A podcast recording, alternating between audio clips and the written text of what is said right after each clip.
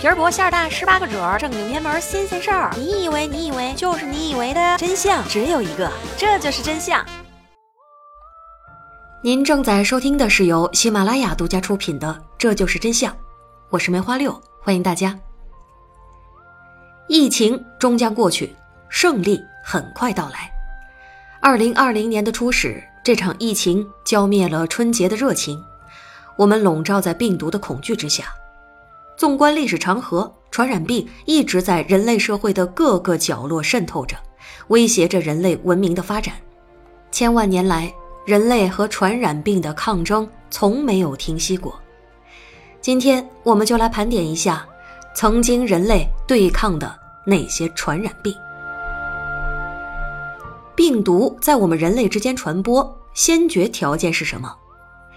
早在公元前八千年。新石器时代的人类最早种植的植物是小麦，随着一步一步的将动物驯化成家畜，原始农业社会到来了。那个时候，人类虽然还食不果腹，但是有了生存下去的资本。弱小的人类聚集在一起，抵抗着大自然的残酷，交配繁衍，组成一个又一个部落，人口聚集，并且和动物密切接触。这给了病毒传播的机会，传染病从此成为了人类历史上最恐怖的存在之一。不过，也有科学家们的研究显示，疟疾可能在五十万年之前就存在于早期的人类当中。法国科学家在非洲的研究确切表明，至少两万年前，现代智人在撒哈拉以南的祖先就已经产生疟疾抗体。考虑到智人的历史也不过两三万年，可以说从一开始，疟疾就和人类文明如影随形。古希腊将疟疾称为沼泽热，因为多数都是在沼泽水源密集的地方发病的。罗马帝国时期，疟疾也曾经多次流行，特别是在公元前一世纪的疟疾大流行，对罗马帝国的国力造成了沉重的打击。在几年前。西方考古学家从一处罗马古坟墓当中发掘出来了一具婴儿骸骨，在这具婴儿骸骨的身上发现了曾经疟疾感染的基因证据，这就显示罗马帝国可能因为疟疾猖獗而衰败。公元前一千六百年时的中国，在殷商时代也出现了对疟疾的记载，甲骨文中就已经有“疟”字的存在。有意思的是，甲骨文本身的发现也和疟疾有关。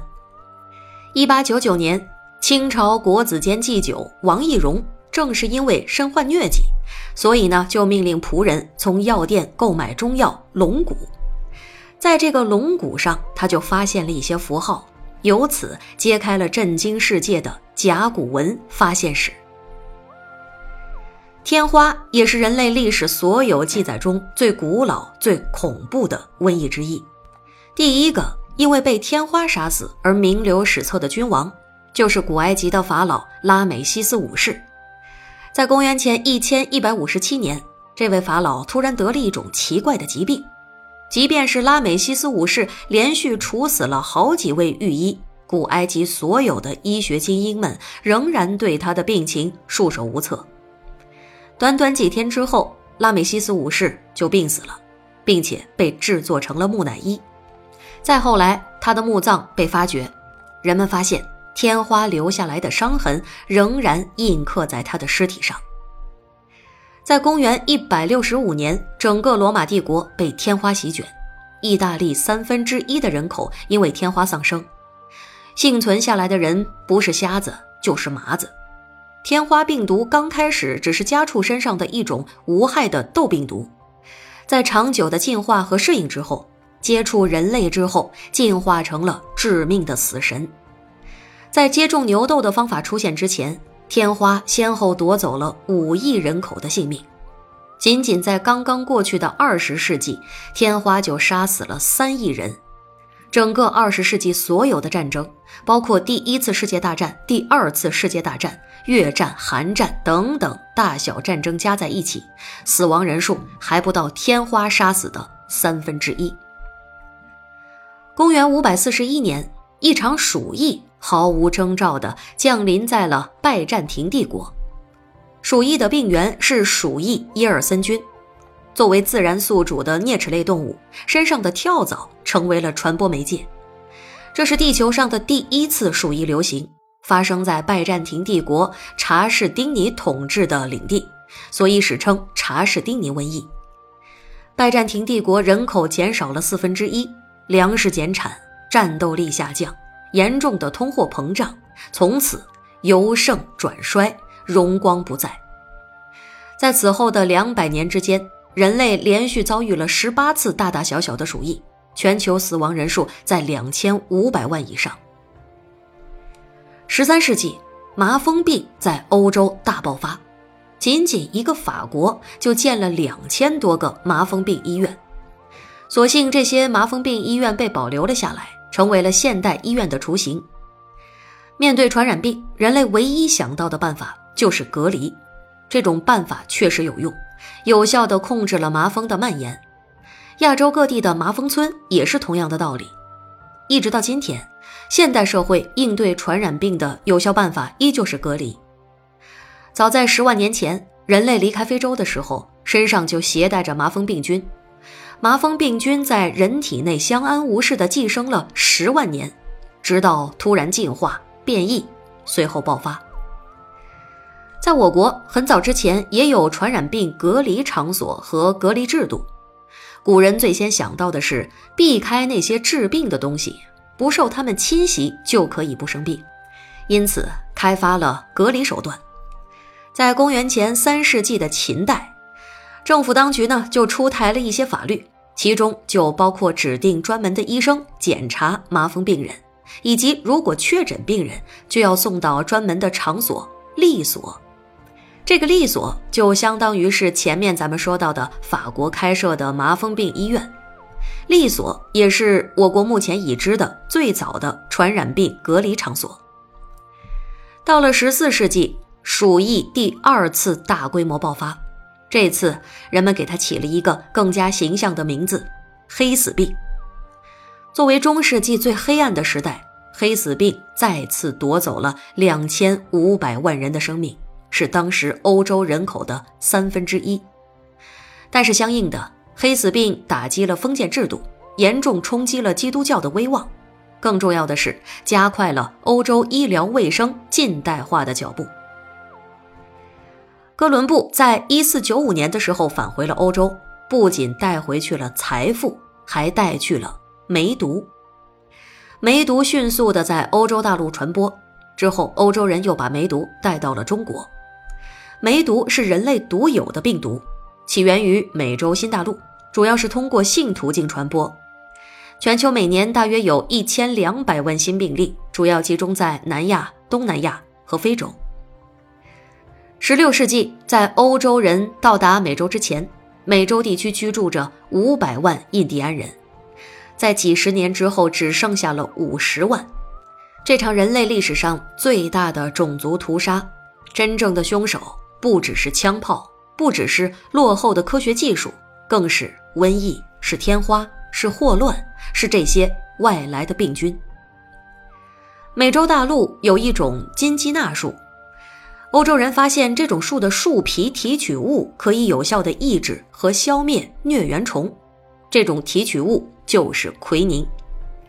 人类终于拥有了治疗疟疾的特效药。尽管如此，疟疾依然在热带地区和贫困地区肆虐，每年有四十五万条生命被夺走。在一六八三年，列文虎克首次通过显微镜观察到了比微生物还要小的生物。他断言这种生物可以引起感染和疾病，一直到两百年之后，他的观点才被证实。列文虎克的发现让人类在上万年和传染病的战斗当中，第一次亲眼看见自己所面对的是什么样的敌人。一七二七年，疫苗之父爱德华·詹纳医生发现了牛痘能够预防天花，并且给它取了名字——疫苗。牛痘是发生在牛身上的一种传染病，是由牛的天花病毒引起的急性感染。人如果感染这种病毒，只会产生很轻微的不舒服，像是发烧等等，并且产生抗牛痘病毒的抵抗力。疫苗保留了病菌刺激生物免疫系统的特性，在生物接触到没有伤害力的病菌之后，呃，比如说牛痘，免疫系统呢就会产生一定的保护物质，在下一次接触到有伤害的病菌的时候，比如天花。免疫系统就会发挥作用，而不是直接被击溃了。从1817年开始，总共发生过七次世界范围的霍乱大流行，至今仍然没有得到有效的控制。据估计，有300万到500万霍乱病例，有10万到12万人因为霍乱死亡。1889年，法国的路易斯·巴斯德发明了狂犬病疫苗。也是他证实了疾病是由细小的微生物引起的，他称之为细菌，这也进一步验证了列文虎克的猜想。巴斯德还发现细菌是由空气中的已有细菌产生，而不是自行产生，并且他还发明了巴氏消毒法，他也被后人赞誉为微生物之父。没过几年，到了1892年。俄罗斯病理学家发现了一种比细菌还要细小的细菌，从此科学家陆续发现了疾病的另一种病原体——病毒。病毒和细菌不一样，细菌是一种单细胞微生物，病毒呢是一种必须要活在细胞里寄生的非细胞生物，能够自主复制、感染、变异，并且产生新一代的病毒。我们经常说的病菌。就是病毒和细菌的合称，这两种病原体就是大部分传染病的罪魁祸首。一九一八年，一战刚刚结束，西班牙流感爆发了。当时的世界总人口只有十七亿，西班牙流感导致十亿人感染，一般的流感致死率在百分之零点一。而西班牙流感的致死率达到恐怖的百分之二点五到百分之五。引起这场流感的病毒被命名为 H1N1，这个名字大家都不陌生。一直到今天，H1N1 依然频繁的出现。1921年，英国细菌学家偶然发现了抗生素青霉素。人类在面对传染病的时候有两种应对方法：疫苗和抗生素。对抗细菌，使用抗生素抑制细菌的成长。对抗病毒，注射疫苗预防病毒的伤害。一九七一年，我国药学家屠呦呦发明了世界上唯一有效的疟疾治疗药物青蒿素，并且因此获得了诺贝尔医学奖和共和国勋章。一九七六年，一种人类从未发现的病毒出现了，非洲刚果金的艾博拉河流域发现了艾博拉病毒。病毒虐杀了沿岸的村民，致死率高达百分之五十到百分之九十。人们不知道这种病毒从何而来，只能推测是非洲灵长类动物食用了被污染的水果，而人类对灵长类动物的杀戮和食用，最终导致病从口入。一九八零年，随着世界强制注射天花疫苗，世界卫生组织正式宣布消灭天花。人类终于摆脱了天花的毒害，这是人类历史上第一次真正的战胜了传染病。一九八一年，人类第一个艾滋病感染者被发现。二零零三年，SARS 在我国爆发，那一年的记忆全都是消毒水的味道。二零零九年，一场新型流感在美国爆发，大约六千零八十万感染者，一万两千四百六十九人被夺去性命。二零一五年，韩国爆发中东呼吸综合症疫情；二零二零年，新型冠状病毒来袭。细菌在地球上生存了三十四亿年，如果以时间来计算，它们才是地球真正的主人。随着人类七百万年的进化和发展，从恐惧瘟疫到认识病菌，从科学治疗到合理防御。